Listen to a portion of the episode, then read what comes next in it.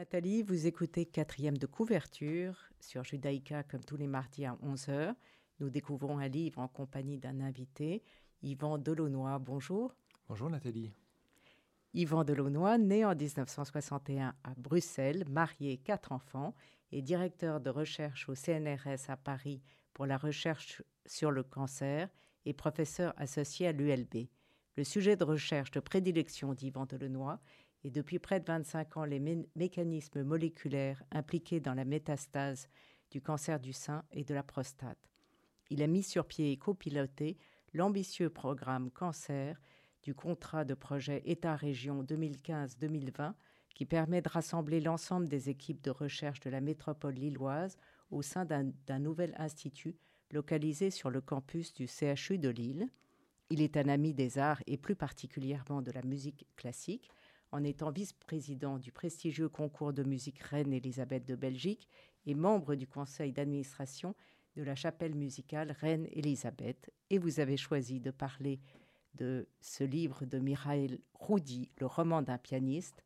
Et le sous-titre du roman est L'impatience de vivre, qui est paru en 2008 aux éditions du Rocher.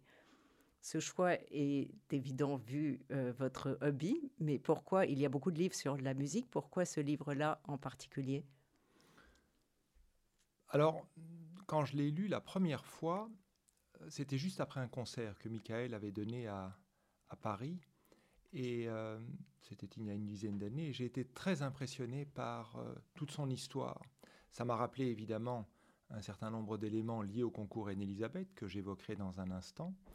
Et euh, surtout, ce qui a été pour moi fascinant, c'est cette manière dont il arrivait à vraiment faire ressortir la façon dont il a été éduqué, façonné d'abord par des professeurs d'exception euh, dans les régions périphériques de l'URSS, puisqu'on parlait de l'URSS, le nom de la Fédération de Russie à l'époque, et puis ensuite son arrivée au Conservatoire de Moscou, lui permettant ensuite de euh, participer à un des concours les plus prestigieux, et on aura l'occasion de l'évoquer dans un instant. Ce livre, euh, tout au long, qui, n'est pas très long, hein, parce que c'est euh, moins de 200 pages, c'est ça, 199 pages, écrit relativement grand, il arrive à distiller tout au long de, de, son histoire finalement ce qu'a été la, la, musique classique de la deuxième partie du XXe siècle. Quels ont été les, les grands les grandes personnalités? Il évoque ses relations, bien sûr, avec, avec Rostropovitch, avec Karajan, avec euh, Richter. Et, Je reprends un peu du départ pour ceux qui ne savent pas qui c'est. Euh, donc, il est né euh, en 53 à Tashkent, où sa famille a été déportée par le régime soviétique. il est donc né à l'époque de l'URSS. Il passe son enfance dans la ville de Stalino, en Ukraine. sa famille est privée des droits civiques et cataloguée comme traître à la patrie. Euh, elle sera plus tard réhabilitée on lui apprendra que ses deux grands-pères avaient été exécutés pour remplir les quotas d'ennemis du peuple. C'est-à-dire qu'il y a à la fois l'histoire de euh, comment, comment il vit dans, dans, ce petit village, comment il découvre la musique, et on y reviendra avec le piano qui, qui est apporté chez lui, et puis, euh, et puis sa carrière de grand pianiste. Et donc, il y a, il y a ce double, il y a, il y a son histoire qui est liée à la grande histoire, et puis, euh, et puis l'histoire de la musique, comme vous disiez. J'y ajouterai un élément, euh, c'est aussi euh, quelque chose que moi, personnellement, j'ai très bien connu lorsque j'étais jeune adolescent et que je suivais le concours Elisabeth. Vous m'excuserez parce que je parlerai très souvent du concours Elisabeth. Vous Pas pour en faire la promotion, mais tout simplement pour vous dire combien son histoire et l'histoire qu'il évoque est liée à celle du concours Elisabeth. Euh, on, y voit en fait euh, dans toute cette deuxième moitié du XXe siècle, depuis 1951 jusqu'à 1989, cette extrême tension entre les grands euh, pianistes et violonistes russes contre, j'allais dire, ou en tout cas en opposition à ceux qui venaient principalement des États-Unis, voire évidemment de l'Europe. Et on le retrouve, on le retrouve directement dans, dans sa vie. Et à côté de ça, vous l'avez bien mis en avant, il y a euh, la, rigueur avec laquelle il a pu être éduqué, euh, dans le bon sens du terme, dans la rigueur avec laquelle il a pu acquérir et transformer son don de musicien euh, pour en faire un des grands pianistes de la deuxième ou la, des, des 25 dernières années. Je vais, je vais, juste lire un extrait parce que je l'ai là qui est exactement ce que vous venez de dire et comme ça, ça donnera le style du roman. Ces principes se réduisaient à peu euh, d'indications. C'était tout à fait au début de, son apprentissage. Il est, il est à Moscou. Trouver une bonne position au piano et ensuite inlassablement répéter. La main gauche, la main droite, les mains ensemble, les doigts d'acier bien déliés et surtout répéter, répéter, répéter. Piano, concerto, etc. Euh, c'est, euh, ma détermination était telle que malgré ou grâce à ces méthodes, j'ai rapidement progressé et je suis impressionnée de voir la quantité d'œuvres que j'ai pu apprendre pendant ces années, car son professeur était très très très rude, lui envoyait les feuilles au travers de la figure.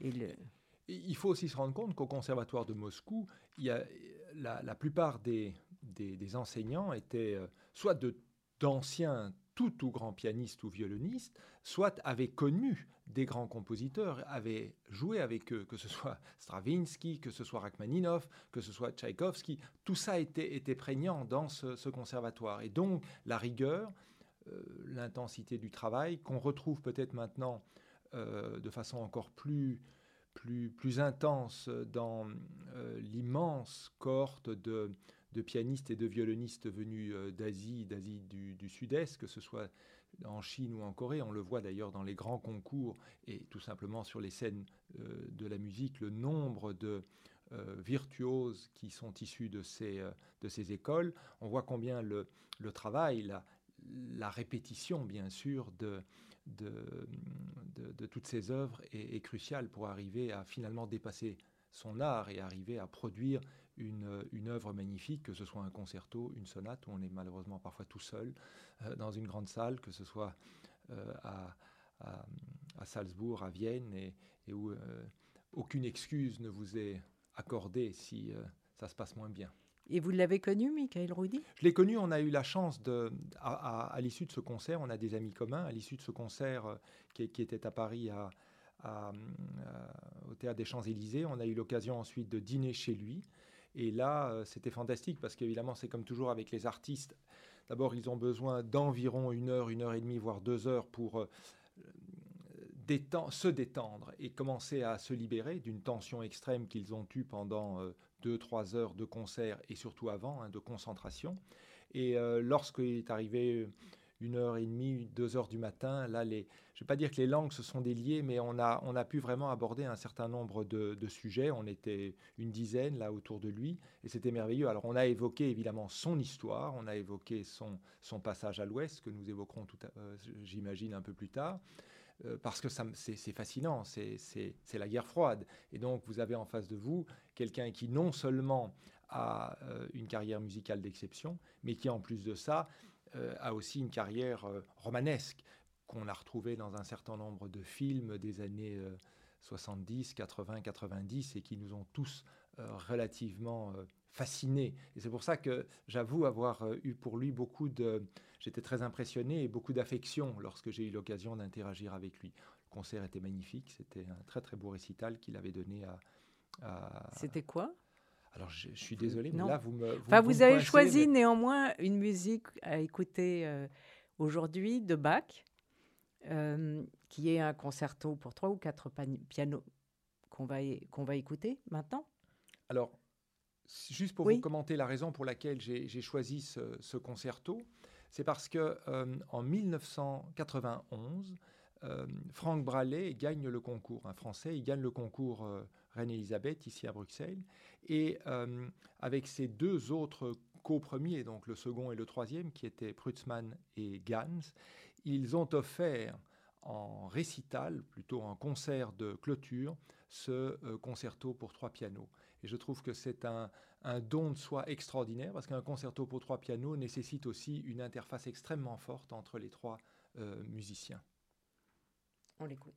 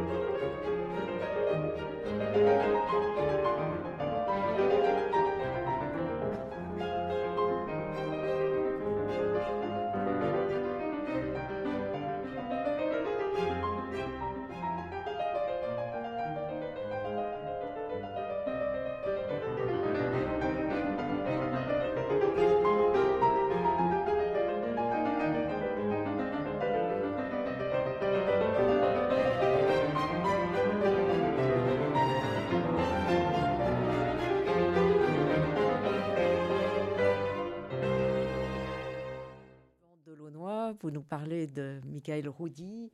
Et alors, euh, vous vouliez parler du concours de 75 alors, c'est une histoire assez incroyable parce que euh, Michael Roudy est donc au Conservatoire de Moscou avec, euh, bien sûr, dans sa classe, une série d'autres camarades qui ont le même âge que lui, 20 ans, extrêmement doués, tous des grands musiciens. Et c'est à ce moment-là que, au Conservatoire, il est décidé par la direction qui sera envoyé dans tel ou tel concours. Alors, ce n'est pas simplement euh, une opération euh, musicale, une opération de promotion d'un musicien. C'est avant tout une opération extrêmement importante d'un point de vue de la diplomatie russe et tout simplement de la suprématie russe, ben, soviétique à l'époque, euh, dans le monde des arts. Et donc, il y a une volonté d'envoyer les meilleurs dans chacun des grands concours. À l'époque, le concours Long-Thibault, qui était un concours très important à Paris, euh, a reçu donc euh, comme candidat ou comme candidature euh, notre ami Michael Rudy. En parallèle, il y avait le concours de Bruxelles où trois de ses camarades, Michael Feierman, Stanislas Igolinski et Yuri Egorov, se sont classés aux trois premières places. moi, je connaissais pas Michael Rudy à l'époque, on avait entendu parler de lui, mais il se fait que l'ordre aurait pu être inversé, on aurait pu en envoyer un à Bruxelles, un à Paris. Ils, étaient, extraordinaires, ils étaient fantastiques, ils étaient, on va dire, les meilleurs. Et, donc, ils ont permis à ce moment-là, c'était vraiment la grande époque de Brezhnev, de faire en sorte que ces Russes et Soviétiques soient euh, euh, au sommet, disons, de, euh, de la cohorte de musiciens, plus particulièrement pianistes, dans le monde et dans les grands concours. Et puis, évidemment, certains d'entre eux, et ce n'était pas le premier, ont fui, pas directement évidemment, ont fui l'URSS. Et là, j'imagine que nous allons évoquer ce, passage à l'ouest important, et c'est certainement lié au fait que c'était à Paris. Euh, pour Michael Rudy qu'il a gagné. Mais il, a, eu, il a eu beaucoup d'hésitations. Hein. Il n'est pas, euh, c'était pas si clair pour lui. Il raconte d'ailleurs, c'est passionnant dans le livre. Car... Bah, il y, a, y a la double ambiguïté. D'abord, il se rend compte combien il est attaché à la culture russe, pas la culture soviétique, mais à la culture russe. Combien il doit au, euh, dans, le bon sens du terme, hein, au Conservatoire de Moscou, à toute cette éducation qu'il a reçue de tous ces grands professeurs qui n'étaient pas spécialement pro-soviétiques, qui étaient avant tout de grands musiciens. Puis en plus, il avait euh, sa mère et sa grand-mère qui étaient euh, à Moscou, qu'il, euh, qui, parce que son père les avait quittés relativement jeunes pour Michael, mais il a été élevé par sa maman et sa, et sa grand-mère. Il a eu l'occasion effectivement de de, se dire si, je pars, je ne les verrai plus, parce qu'il savait qu'on ne revenait pas. Il avait déjà un certain nombre de, ses amis ou de, ses connaissances qui n'étaient plus jamais revenus en Et puis il vit dangereusement. Et en, réalité, c'est peut-être ça qui fait y va. Il y a une certaine transgression. D'ailleurs, on le retrouve dans sa musique, dans la manière dont il interprète euh, certains, certains concertos ou certaines sonates, ce qui est d'ailleurs c'est ce qu'on attend de certains musiciens. Et effectivement, sa manière de vivre à Moscou à l'époque, que ce soit à partir de dans cette adolescence, il écoute même de la musique rock, par exemple. Il est, il est chaud, américaine, hein, ce qui est tout à fait, euh, pas dire interdit, mais en tout cas qui n'est pas courant à Moscou. Mais il achète des livres interdits. Et il achète des livres interdits, exactement. Et puis, euh, un jour, euh, finalement, il organise cette, cette fuite. on va peut-être pas dévoiler l'ensemble du... Parce que c'est vraiment comme dans, dans un roman d'espionnage hein, de John le Carré, on se retrouve dans les, méandres des dédales de, certains de, la DST parisienne qui s'implique directement dans cette, euh, dans cette fuite. Il faut savoir que euh, toute euh, personne qui voulait passer à l'ouest était suspecte hein, pour, pour les services secrets ou les services, que ce soit américains ou, ou français. il fallait d'abord vérifier évidemment qu'on n'avait pas affaire à un espion qui voulait s'infiltrer. Donc ça, c'est une première chose. Deuxièmement, il va avoir l'appui évidemment de toute la diaspora russe soviétique qui se trouve à Paris, dont bien sûr euh, Rostropovitch qui va être pour lui une sorte de, de second père, puisqu'il, comme je vous l'ai dit, n'a pas connu son père et qu'il a eu la chance d'avoir Slava, euh, qu'il a énormément accompagné, avec laquelle il aura l'occasion de jouer après. C'est amusant parce qu'il raconte effectivement qu'il a été le voir la veille et que Rostropovitch voulait lui donner un manteau en fourrure pour le rapporter euh, à Moscou et il n'a pas osé lui dire mais c'est pas sûr et donc il y a toute cette histoire comme vous disiez c'est raconté comme euh, comme un, roman d'espionnage mais avec euh, avec des vrais personnages et c'est absolument passionnant. Oui, c'est moi moi vraiment le, le, le livre et l'histoire de la musique m'a accroché plus particulièrement à travers, comme je vous l'ai dit, cette histoire du concours Elisabeth, mais surtout à travers cette fuite et, ce courage, parce qu'il faut se rendre compte pour un, jeune garçon qui vient de gagner le concours Long Thibault, qui est donc euh, euh, qui a toutes les raisons d'être euh, promu et d'être poussé par toute la, la, la nomenclature soviétique pour pouvoir aller donner des concerts non seulement en Union soviétique mais à l'étranger, avoir cette, ce courage de vouloir être libre et de passer à l'ouest, c'est euh, une preuve effectivement d'un grand, grand... Euh, d'une abnégation, j'allais dire. Mais il lui arrive beaucoup d'aventures parce qu'à un moment donné, il retourne pour faire un concert pour ses 50 ans. Et là, il espère voir ses parents. Et il ne va pas les voir. Il ne va pas les voir, exactement. Et c'est déchirant. C'est déchirant. Moi, ce qui m'a euh, fortement impressionné, c'est le premier un des concerts qu'il va donner avec, euh, avec euh, Rostropovitch, justement. Ils vont jouer ce merveilleux triple concerto de Beethoven qui n'avait jamais appris. Et Rostropovitch lui a dit Tiens, voilà la partition, tu dois la prendre très rapidement. Et la raison pour laquelle il c'était avec Richter, si je me souviens bien, je pense, et l'idée c'était. Euh, non, c'est pas Richter, pardon, excusez-moi, c'était avec. Richter étant pianiste évidemment, non, c'était avec. Enfin bref, un, autre violoniste, euh, mais c'était surtout en l'honneur de l'anniversaire de Marc Chagall. C'était à, à, Nice avec l'orchestre le, de, Monaco. Et ça, Isaac Stern. C'est Stern, pardon. Voilà, je, merci de, me le rappeler. Donc c'était Stern qui jouait. Et, euh, Pour euh, les 90 ans de Chagall. C'est ça, exactement. Exactement. Et Chagall ayant ce, étant aussi d'origine russe, ayant ce magnifique musée à, Nice, c'était une merveilleuse occasion. Et donc ce petit Michael Rudy, même s'il avait gagné le concours euh, euh il restait qu'à côté de Rostropovitch ou à côté de Stern, ça restait encore un personnage un peu... D'ailleurs, il n'en revient pas lui-même. Non, tout à fait. Il est, et le, quelle confiance quelle confiance euh, Rostropovitch lui a accordé à ce moment-là. Donc c'est pour ça, comme je vous le disais, je pense vraiment que Rostropovitch a été pour lui un, véritable mentor et un homme qui a, qui a compris la manière dont il était, euh, il était exceptionnel. On va écouter Beethoven, euh, l'accord fantasy, fantasy. Vous aviez choisi alors oui, sur Beethoven, j'avais un double choix, soit de vous parler ou demander, quémander le triple concerto, parce que pour nous, le triple concerto au concours Elisabeth, il est évidemment extrêmement important, parce que ce sont les trois instruments qui sont actuellement les instruments qui sont euh, proposés comme discipline, le violoncelle, le, violon et le piano. Et puis euh, l'accord fantaisie. Pourquoi l'accord fantaisie? Parce que euh, donc c'est une sorte d'épreuve d'artiste de cette neuvième symphonie que je trouve extraordinaire, qui est relativement peu jouée parce que relativement courte et donc compliquée à organiser puisqu'il faut un chœur, puisqu'il faut un, pianiste, un soliste et bien sûr tout un orchestre. Moi je trouve que c'est une, une merveilleuse euh, illustration de ce que sera ensuite cette neuvième symphonie de Beethoven.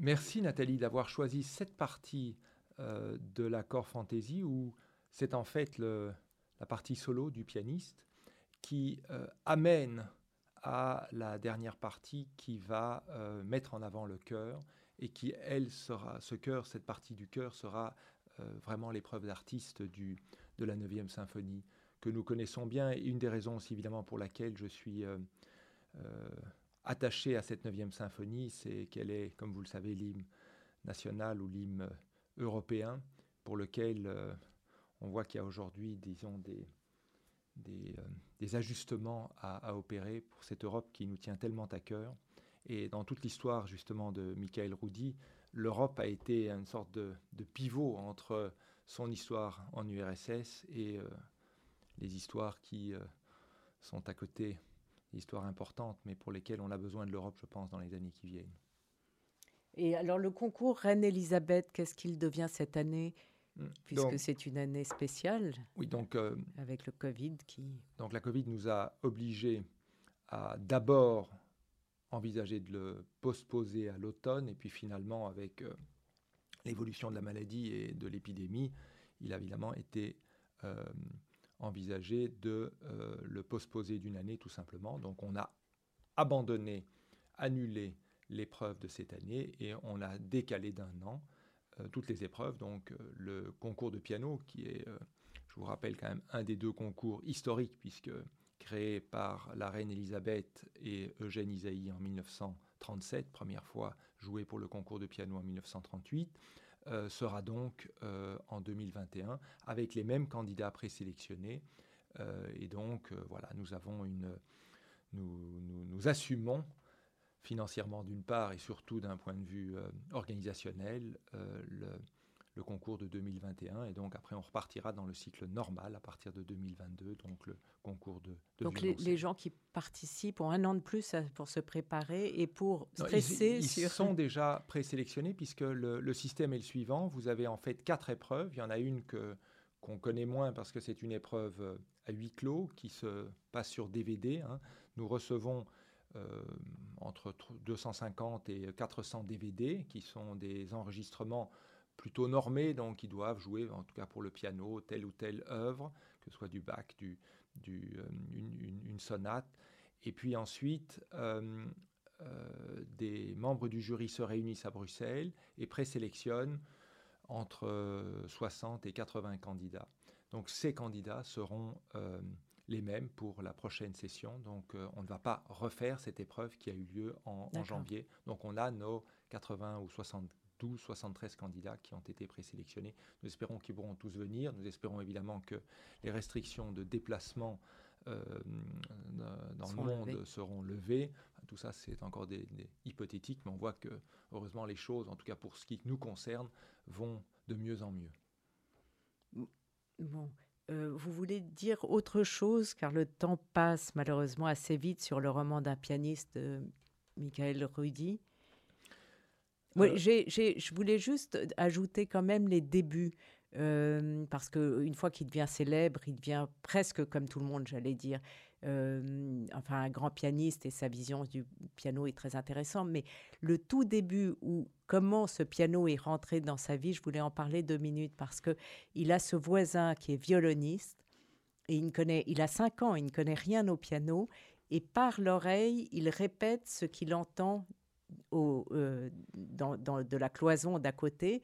Et c'est un jeu entre eux, entre le violoniste et, et, Michael Roudy, qui est minuscule.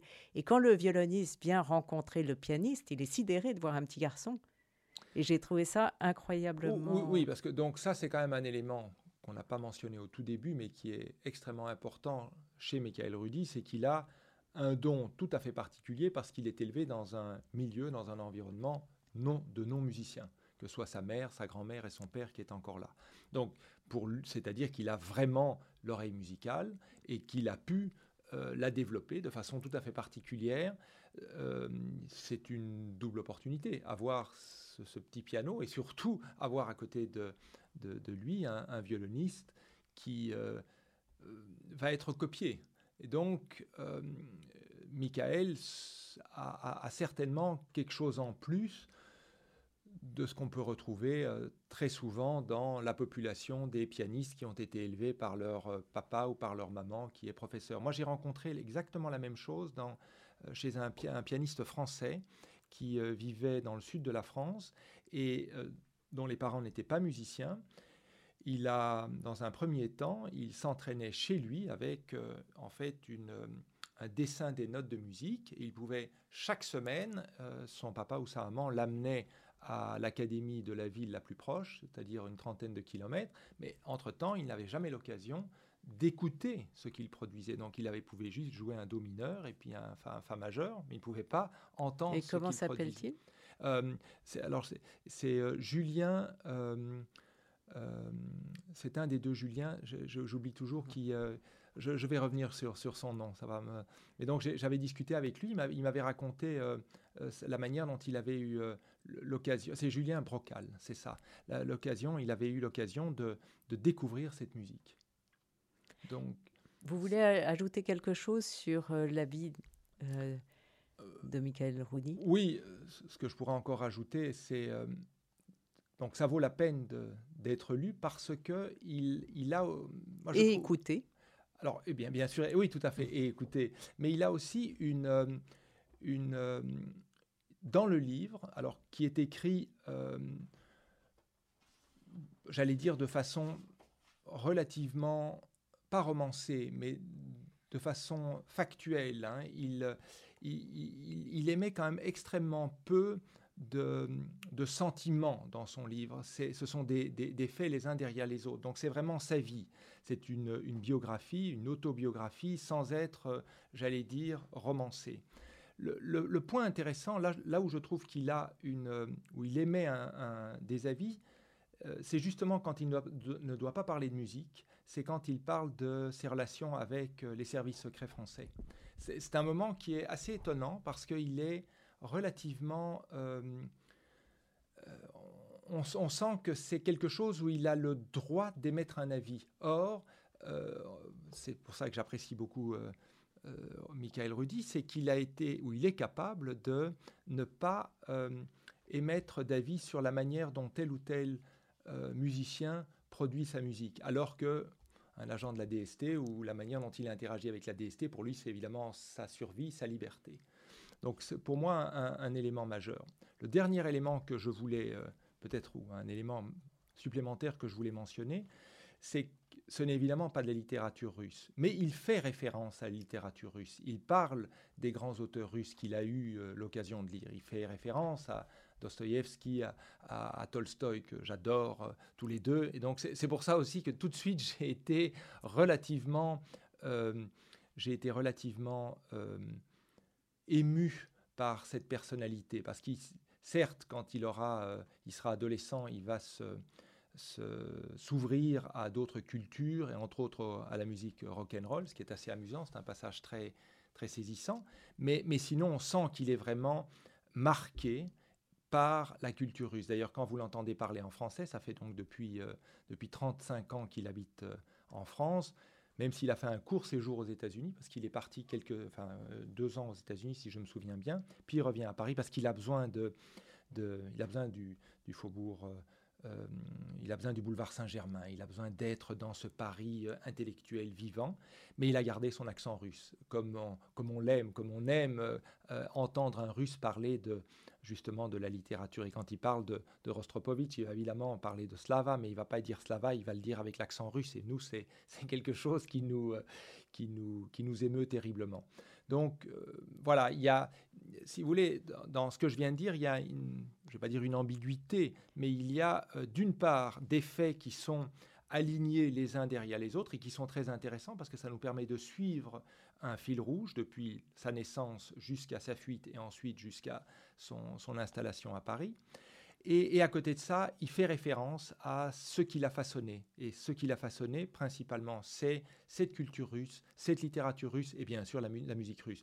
Euh, euh, ses, compagnons euh, qui ont gagné le concours à Bruxelles, ceux qui étaient classés aux trois premières places, entre autres euh, Michael Feiermann, il joue le concerto de Tchaïkovski, il le décrit.